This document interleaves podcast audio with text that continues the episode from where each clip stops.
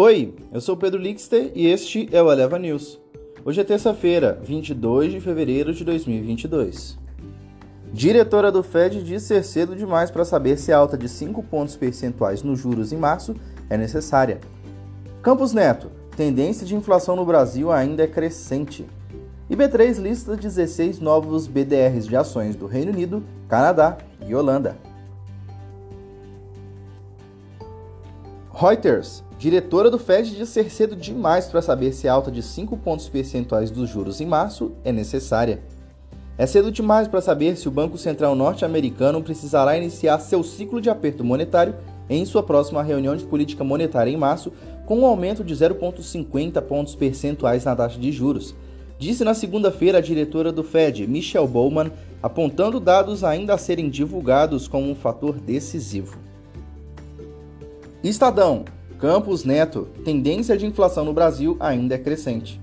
O presidente do Banco Central, Roberto Campos Neto, reafirmou na segunda-feira, dia 21, que a tendência da inflação no Brasil ainda é crescente, durante uma palestra sobre o cenário econômico promovida pelo canal Agro Mais. Na semana passada, ele previu que o pico de alta nos preços deve ser em vista em abril, maio, no país.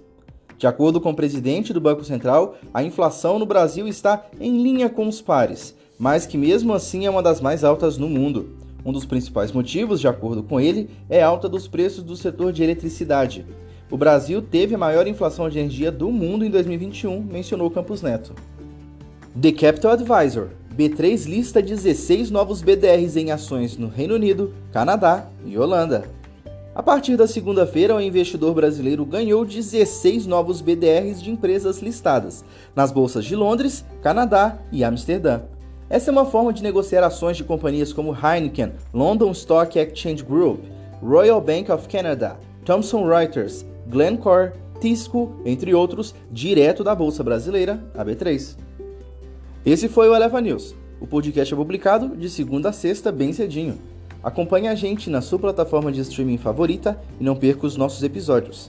A produção é de Gabriel Fogliene. A locução e edição de áudio são minhas, Pedro Lixter. Até mais.